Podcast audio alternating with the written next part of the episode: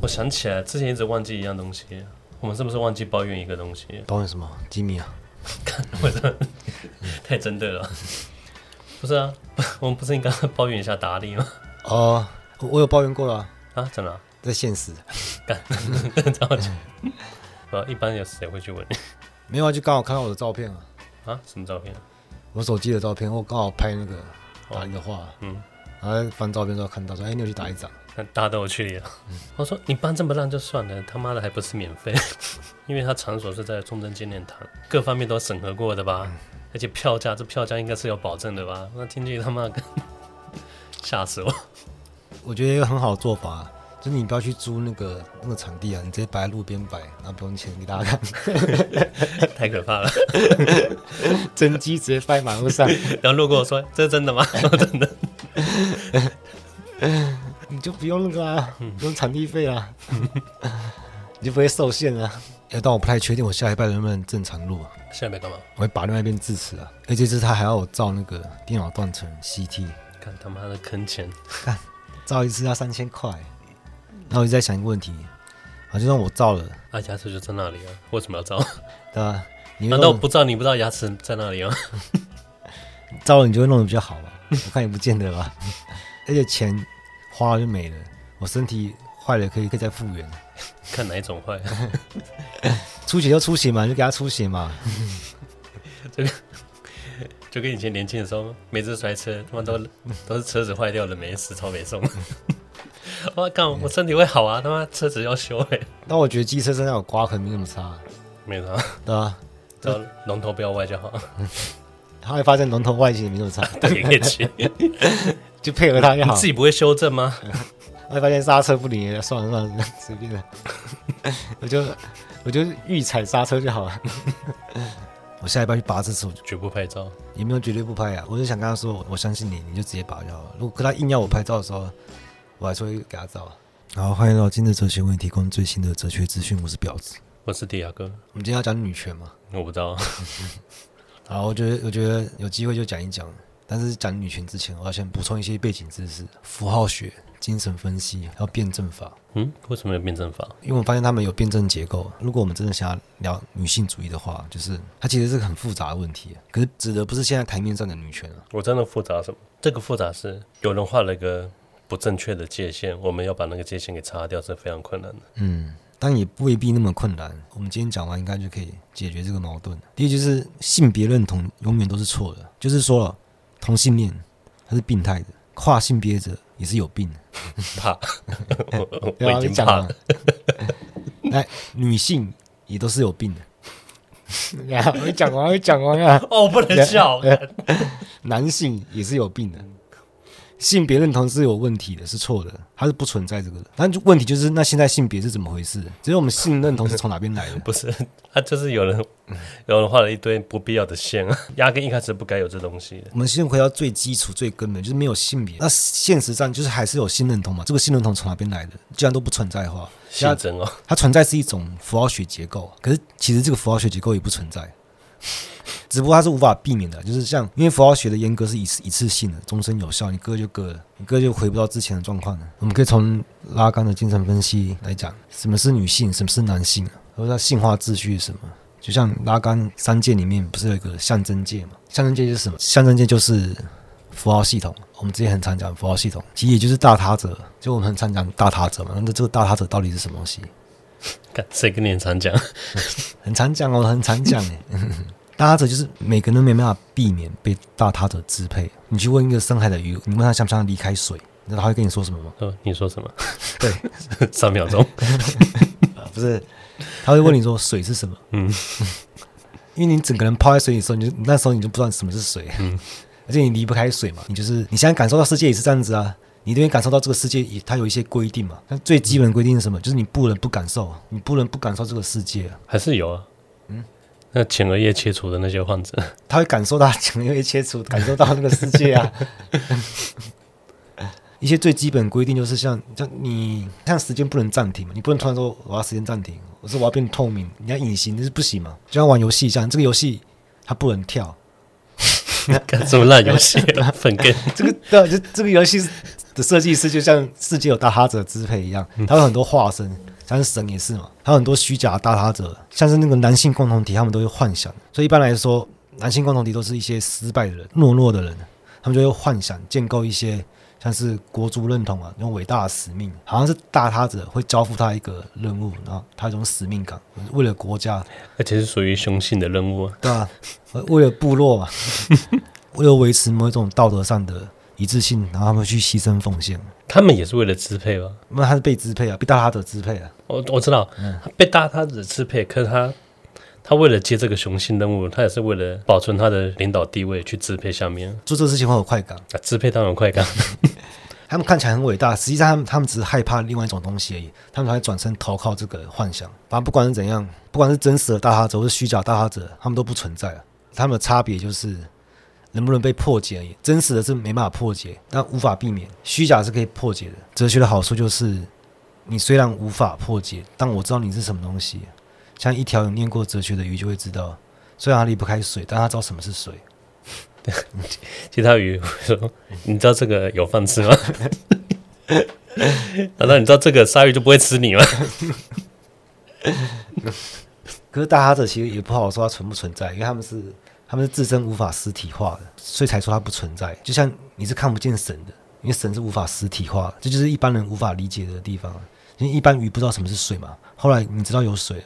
但又说水不存在，这就是辩证法。哎，像这个象征秩序啊，或是符号秩序，或是符号链、人子链，我有时候又混着用。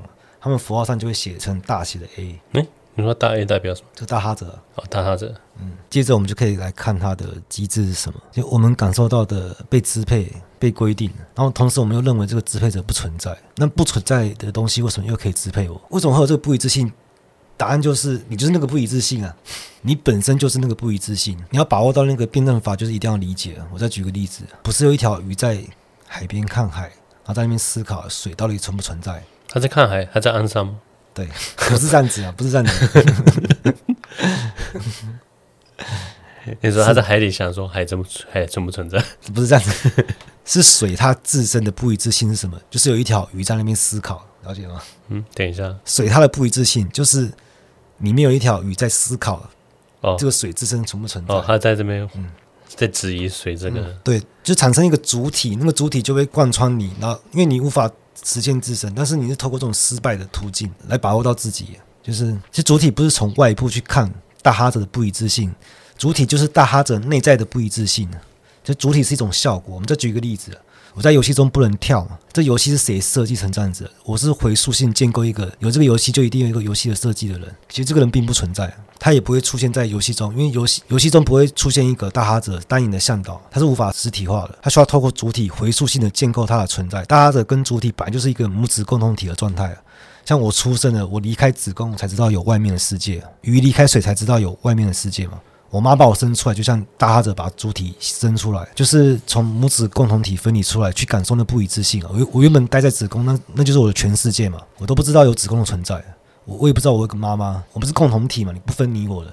是等我长大，我才回想以前我妈怀我的时候，你就回想个屁啊！你那时候根本没有自我意识。嗯，我是回溯性建构出母子共同体，就像你睡醒，你才知道我我刚刚有人在做梦，这个梦是被回溯性建构出来的。所以如果你没有醒，你没有出生。海里没有鱼，就不会有分离，不会分离出主体。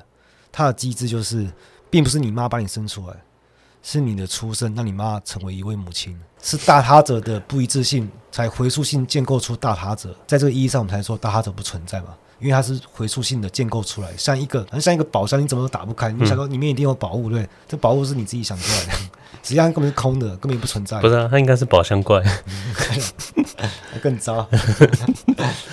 但是，所以这个大阿者，他都是透过自我否定来实现我自身的。我今天会讲细一点，因为这些都是基础，都用辩证结构去把握。所以，我们已经发现大阿者很有问题，他自身无法维持他自身的存在，大他者自身也无法解决这个问题。如果他可以解决的话，就不会有我们，他会分裂出主体。你说他只能靠回溯存在？对啊，是不存在的东西证明他的存在。后来我我会发现，那个人子链的第一个环节，那个头占据的最前面的东西是空的，它会分裂出主体。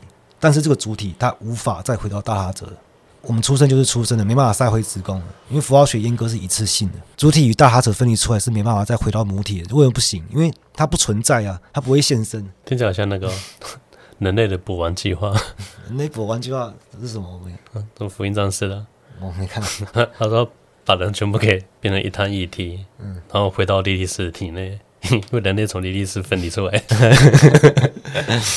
结果回归母体啊，不不行的，这符号学是你被阉割，你你被分出来，你就不能再回去了，嗯、这是绝对做不到的，因为它不存在，是你把它建构出来的，不会有莉莉丝、啊。嗯、你的在场，你的出席就是代替他出席啊，像我们公司初一十五会拜拜嘛，就不会拜到一半，神突然就降临，然后开始吃零食 对，因为神的缺席，所以符号才在场，所以我们来烧香拜拜嘛，我们是回溯性建构神的存在，你不在场的东西是可以用符号代替的。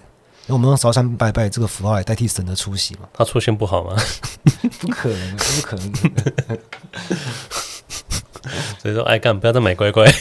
如果他一出现，他就不是神，对不是？他就是伪神，对吧？啊，我我知道，我知道这个很简单。跟很多为什么多邪教自称他是某某神的代言人，大家却这么这么信任他？哎，你知道我们邻居有那个吗？宗教吗？不是啊，哦，礼拜天。嗯礼拜天回家在车库啊，看到有两一个夫妇啊，嗯、他礼拜天五点还要出门，我看他们两个穿紫色上衣，我干他妈的，是直一例子，不可能回到母体的，就是你回到母体等等于一切都消失，因为母体自己都消失，对啊，母体是是你回溯性建构出来的。嗯所以符号可以代替大他者出席，但是符号它一定会分裂成人质和所指，就是声音和概念。因为符号的统一性是由大他者整个符号系统是做保证的嘛，就保证他们是他们的统一性，其实就是忽略掉他们的差异啊。我们从母子共同体分裂出来，然后大他者不会现身，会有一个符号来代替它，会有什么符号？这个符号就是父亲，父性律令，像它禁止你回到母子共同体嘛，这是符号学上的父亲，会由由这位父亲来代替大他者，但这个父亲的这个符号本身就会马上分裂成两个，就是父亲这个声音没有任何意义，单纯的声音跟父亲的概念，但是这个父亲的概念是指向大他者。父亲的概念最早是从哪出现的？从这里啊，这是最早，这也是最早，因为你被限制了。你不能回到母子共同体，有一种禁令，所以这父亲是最早的规矩了。只是那一个，他不需要任何理由来支撑他，还有叫你不准哭就是不准哭，嗯，没有为什么，因为我是你爸，就是这种不用道理的，所以他不是。他不一定会投射在你父亲上，只是大部分会投射在父亲上。他可能投射到任何东西，一张照片，他都可以投射到这个 watch 上的父亲。那听讲父权，这绝对啊，他就是绝对权力，他就是父权。嗯，我们崇拜就是这个。可是问题就是，大家没有想，当然不是大家没想到了，因为父亲这个概念，他本来就是为了代替大哈者。嗯，但是大哈者，所以还有至高的权利啊。但是大哈者不存在啊，他指向的东西是这个不存在的。所以父亲这个概念，他指称也是指到一个虚无。但是为什么我们感觉到结构性？这就是符号学很特别的机制，就是在符号学上，我们对同一性的把握，其实是透过它跟其他东西的差异。我们最初我们只能服从父亲的概念的命令啊，要到我们后面才会出现。为什么要这样？其实我蛮小的时候都会常问，问小孩子最最喜欢问为什么，对吧？也听着觉得没什么道理啊。所以说符号它它其实现不现身就没差嘛，他是谁不重要，我像我是谁不重要，我不是你，我不是他，我不是任何其他一个人，所以我就是我。所以父亲指称的大他者是整个符号系统，它是自我指称的，它是它是无限嵌套、无限循环的。就像你看一部你看部影集啊，它的前情提要，它前情提要里面就在讲没有跳过的东西，没办法跳过，因为它的前情提要就在讲前情提要，嗯，然后里面的前情提要还是在讲前情提要。所以他就这样子播了一个小一个小时，啊，他就哎可以凑成一集了。我们就会觉得他有结构性的，实际上什么都没演嘛。不是吧？但是那个有时候有时候动画出现这种状况，它这个总集篇哦，总集篇，对，他可能演到六集吧，嗯，然后他这一集他赶不出来，他就把一到六集把它浓缩成，哦，然后六到八集这样，对对。哎，刚啊，对我我想起来，四月一号我看到一个消息，我看我我超那个 心里超复杂，我我还不确定有没有被整。四月一号公布消息说什么《附近一波猎人》有复刊了，哎，不要在四月一号公布这消息好不好？超烦的。啊，四月三十一号，我要等一个月看是不是真的。进员工退歌手，我反正是玩笑嘛。刚刚说的就是经典逻辑学遵守的统一律啊。就是 A 等于 A 这种东西，因为 A 里面是所有东西，所有不是 A 的东西，然后再加上 A，那这 A 是什么？就是所有不是它的东西，再加上 A，它是无限循环的，靠虚无的东西在在循环建立出来的。这所以我来说它不存在嘛，因为它它是空的，这大他者代表所有东西，然后他自己又跳进去这个所有东西里面，所以所谓的统一性不过就是无限循环，去忽略掉差异，来宣称自己有普遍性嘛。所以一般人对 A 等于 A 深信不疑，可是所有东西其实都是建立在同一律之下。还好我们不是一般人，我们可以勇敢一点，向上颠覆秩序，你就会发现里面都是空的。人之恋第一个环节都是空的，被大家讨厌。哦，你颠覆个屁啊！颠覆到头，跟我说都是空的，你根本就破坏我们的秩序。你你们秩序那些结构，他们就直接指来指去，然后伪装成真实、普遍的，但里面全全部都是非法操作，这就是符号符号系统的暴力了啊！休息一下，说跟你。好，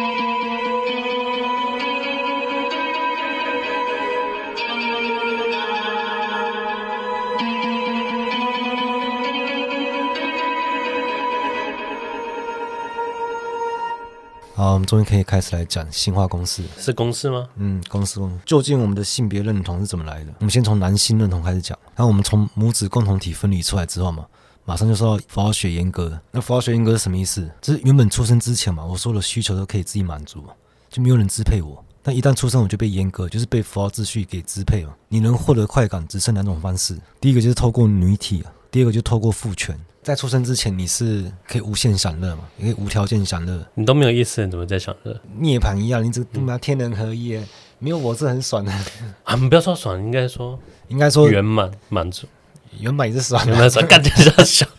啊，第一刀就从你脐带砍掉那一刀，我 干他妈的养分没有这个很多说法，有有些是抱持说的，就是你被抱起来那一刻，啊，有些人是被你被拍一下哭，对。然后有些人一出生就是很，我觉得这没有很重要了，反正 反正你被阉割就是之后啊，你怎样会引起你的性欲，包含你的享乐模式，包含你的审美，包含你对崇高的感受，对神圣性的体验，你都会受到符号秩序的支配。你只能通过特定的方式获得这种快感，所以你顶多只能去性别化，但是你无法去性化。就是你不能在做爱的时候说“我不要感受到快感”，没办法。例如说，你可以，你真的可以守身如玉啊，练童子功啊。你可以完全克制，为了更崇高的使命，武学上的造诣什么的，这是做得到的。但是你没办法去性化，就是你从这个崇高中得到了快感，你没办法抗拒嘛，所以你没办法去性化，对不对？我们就发现我们不能回到母子共同体，就只能通过特定的方式获得快感。就是我被阉割了，就是有人支配我的身体，他控制我如何才能获得快感。那我只要服从他，我就可以获得快感嘛。所有人都要服从他，就认为每个人都要服从这个。大他者把它看成普遍性的，然后它就是菲勒斯，就这个符号它代表的就是阳具，就是代表父权，就是当男性引起性欲的时候，身体哪个不会有反应，所以菲勒斯跟阳具就等同起来了。那但其实这是非常非常偶然的事情啊，只是刚好找到一个现实的投射物可以投射在上面。但男性就会最早的阳具崇拜啊，对啊，不是这边应该先强调一下，嗯，他说就算你是女性，你也是有菲勒斯，对，但女性也是对这个崇拜的话，它也是一个，它其实在精神分析上是它属于男性的。嗯，就是说，像女权的结构其实是男权的结构，他们是是相信秩序的。但男性就会觉得说，哎、欸，我有阴茎，所以我跟这个法秩序是同一国，同一国。对对，我我只要守秩序，我就能获得快感嘛。就是男权的特征就是这样子，他认贼作父啊。明明他是限制你、阉割你、支配你的人，但你觉得只要待在秩序内有好有有利。听着这一伙人说，干我没有阴茎，我要阴茎来支配你们。其实他们就会很快就会俯首称臣的，就他们就喜欢搞出一些什么君君臣臣、父父子子这种。哎，你你本来是可以无条件享乐的，但是你现在你不敢颠覆秩序嘛？你就觉得跟着组织有肉吃，就你守秩序就可以获得快感。所以男性认同是慢慢建立起来的。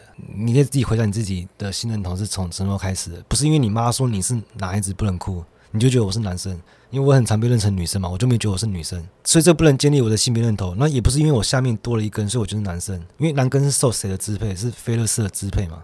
但总是会有例外啊。总会有一个东西不需要服从他，是谁？就是他自己本身嘛，他不需要服从嘛。创造一切秩序的人还需要服从他自己吗？有时候我就感觉很混乱，不以自信。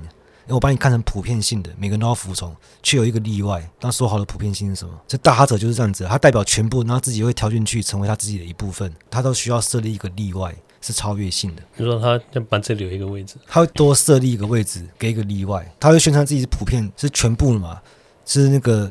整全的，可是偏偏都会一个超越性的例外，但他一直没办法满足，他就会变成说，如果我拥有了它，我才是真的整全、完美的、圆满的。你看，这明明就是一个很大的破绽。嗯，可是妙就妙在大家都相信他说的话，其 实这个超越性，他们我们就叫小客体。虽然它称为小课题，但它其实是大哈者的大哈者，他他可以把大哈者降维嘛。符号的统一性是由大哈者保证的，但是大哈者也想要找人保证他，他就找了一个例外、超越性的小课题来。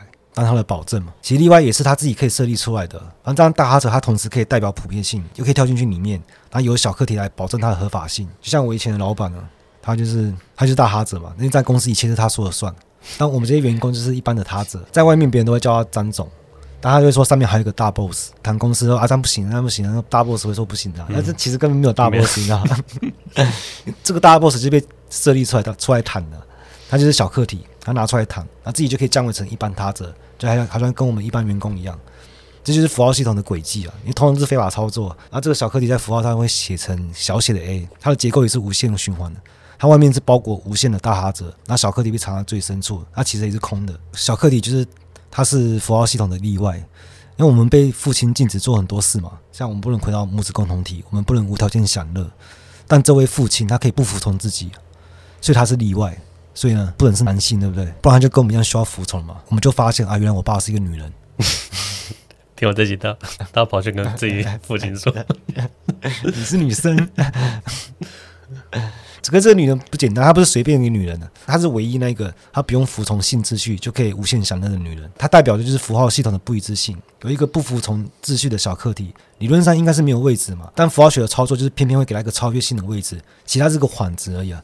大哈者本来就不存在嘛，他搞了一个小课题来当他的根基，而且小课题不在大哈者的自身的无限循环里面，而是大哈者在小课题的无限循环里面。大哈者的无限循环里面不会有小课题，所以我们就会觉得小课题它很神秘，就是它它是大哈者欠缺的那一块，只要得到那一块就真正圆满了。实际上也不可能嘛，因为小课题不存在。不是，就感觉当时追求了一个宝藏，到追到一打开是空的，所以永远不能，就是永远不能，他就只是设定出来。可是我们就是会投射，我们就会这样投射幻想，就是男生都会投射在他爱上的女人身上，就是我跟他在一起，我人生就圆满了。这是小课题在现实的投射，可是这就是女人她一定会带来混乱，但这可能不是每个人都会遇到。就是你要真的遇到那个会带来混乱的，就是他会带来，例如说时间感的混乱。你刚才想要时间暂停，或者时间快转，你没办法说出你爱上他什么。你是找到一个法师，被吓哭。你就是没办法说出你那到底爱他爱他什么，就是你也不是他个性嘛，也不是他外表。不是啊，恋爱本是一种混乱的状态啊。你是被那个混乱吸引的，你有没有想？像你突然爱上一个人之后，可能他的什么一颦一笑都带有神秘感，你就你就说不出来，就是、不是是没有来由的愉悦跟喜欢。我问你为什么不知道？真的没办法讲啊，就是你说不出。例如说，你没办法说出什么时间点爱上他，你真的没办法。而且你爱上他之前跟之后，他其实没有任何差别，但你内心一定翻天覆地的改变嘛。嗯、像如果你设定了一堆择偶条件，然后再找到一个对象，然后这也很顺利，那在一起结婚，这只说明你根本没爱上这个人。那如果没有遇到，或是没办法在一起，其实你也不用感到失望啊，因为其实都是幻想，因为根本不存在这种女生嘛。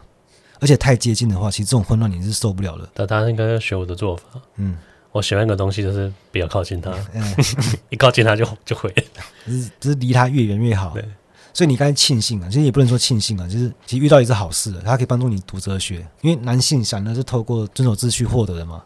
但你爱上的人，他一定是玩弄秩序为乐的。你觉得看到一个不讲规矩的人，反而可以更可以享乐，你就觉得非常混乱，而且他可以支配你的阳具。女性的身体可以支配你的阳具嘛？你你也会觉得混乱啊，而且你还会害怕，你会害怕沦入那个混乱里面，你怕自己也会沉溺在享乐之中啊。像这种享乐模式都是其实都很具有创伤性的，通常它都表现成那种歇斯底里的，就是你自己也会做出很反常的行为。就有些人可能只有恋爱的时候才会失控。通常你听到一个经历一个长久的恋爱啊，他就说、嗯、当初我为什么这么做？你会搞不清楚。就是女人到底要什么，你搞不清楚啊？不是，连你自己要什么，你自己都不知道，所以你会害怕。嗯，因为面对这种混乱，你就不得不拉开距离，因为你受不了。你如果你不抽离开的话，你的性认同就会瓦解。所以还好，这时候男人就有第二个途径可以获得快感，就是懦弱的男人，他们会转身到男性共同体里面，一起幻想一个虚假的大哈者，他们会从崇高之中获得快感。就会变成说，我要保护我心爱的女人，所以我要报效国家，然后转身就投奔战场。我刚刚你刚才讲，我以为是那个网络上的臭衣男团体，其实这些都是都是因为他害怕混乱，他要跟小课题拉开距离，他会用用虚假的大哈子来取代小课题。因为打仗的时候，他们看着另一半的照片嘛，说啊，打完这场仗我就要回去跟他结婚了。就是问题就是，哎，如果你很爱他，你干嘛要离开他？因为因为照理说，你要满足你的阳具，你更应该留在女人身边嘛。那你就是没办法面对那种混乱，你害怕自我认同会瓦解，你就要透过其他途径来获得快感，保持一个安全距离啊。所以男性就是只服从菲勒斯这样子的建构性认同，他还需要透过设立一个例外，就是想要全部，但总是有例外，就是那个不讲规矩的女人，他把它设立成对立面。就我因为我讲规矩，所以我不是女人，所以我是男人。所以那个佛学叫你远离女色也是有它的道理，他不是他不是要叫你禁欲。他是叫你保持一个距离，然后搞清楚怎么回事。男色也是啊，嗯 啊，对了，对啊，所以没有必要分男女啊，就是戒色而已嘛。但问题就是女性认同跟男性的完全不一样，但也都是矛盾的啊，因为不是所有人都服从菲勒斯啊，但女生会掏不出来啊，她没有一个现实的投射物在身上，所以女性就会抗拒这种东西，就是。所有东西都要服从菲勒斯的这个秩序，它没有普遍性啊，它它就没有嘛。但是它会很尴尬，因为没有第二套性秩序了。所以女性她其实是觉得说，其实我本来应该要有的，但为什么我没有？所以男性是拥有一个阳具，但女性是她要成为阳具，她要成为阳具，她要成为阳具，但一定失败，因为因为女性没有菲勒斯嘛，她所以她否定性秩序，所以性秩序是很难对女性产生效果。也就是说，享乐模式它不会受到太多限制的。女性是可以对很多东西产生快感，她们像购物也可以得到快感。这太刻板印象了，没有，还有很多了。但男性只有女体跟父权而已，所以他他就不会受到菲勒斯的支配。在男性会认为总有例外嘛，女性不这么认为，为什么？因为男性认为的例外就是他，女性会拒绝性秩序会设立在自己身上。我因为我不想当你的对立面，那你自己来把握你自己。你要怎么当男人就当男人，你不要透过我然后来说哦，因为你不是我，所以我是男人。所以他否定菲勒斯的普遍性，他也否定存在一个例外。所以女性的性认同是无，没有女性。但男性是透过超越性的例外，他会幻想神秘的女性性，还有女性可以不受秩序支配的享乐嘛？就是这些东西，他用这些对立面来建构。哎，我是男性。但女性认同是，哎，我没有阳具，但男性有，所以我是女性。所以比起男性，其实女性的对立面就很薄弱。像是男性的享乐两个途径啊，女体跟父权其实彼此就是冲突嘛，很莫名其妙。就你爱我，你干嘛要离开我？女人会以为男人有阳具，所以才是男人，岂不是啊。因为阳具也是受到女人的驱动的嘛，男生也是被女生的混乱吸引嘛，所以男人也是靠女人当对立面才认同自己是男人的。所以男权共同体啊，他不是靠贬低女性，不然就是将女性神圣化，不然他不知道自己是什么东西。所以他们会觉得说啊，女人居然可以超越秩序之上，人家根本只是不信这一套而已，而且。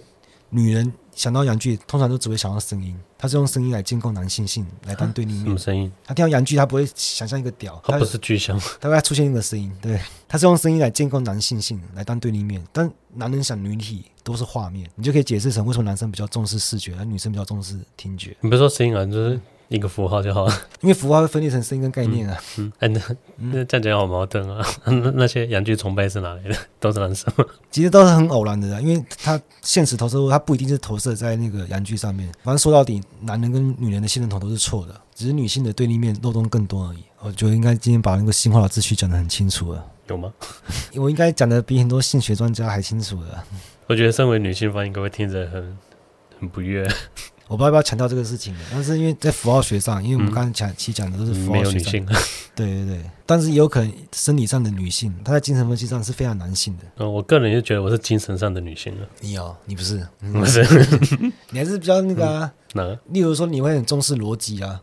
嗯，你就很相信这个事，你就相信这个理论建构。可这个矛盾是什么？什么？像我觉得逻辑重要，可是我觉得秩序不重要。你只是觉得？只是觉得其他东西的秩序不重要，逻辑的秩序重要。嗯啊，我知道，我可能是觉得其他秩序它没有架构在逻辑之上。啊，你啊，你就是对这个崇拜啊？嗯，哎，可是他的逻辑就不一致啊。嗯，那他自己要遵守逻辑吗？逻辑本身要遵守逻辑吗？逻辑哦。嗯，如果有一个创造逻辑的人，他自己要遵守逻辑嘛？他们人质链的第一个也是空的，但是他们就不管，然后全部建立在上面。好，我们今天就把新化秩序给讲清楚了，这样。好，今天先聊到这，拜。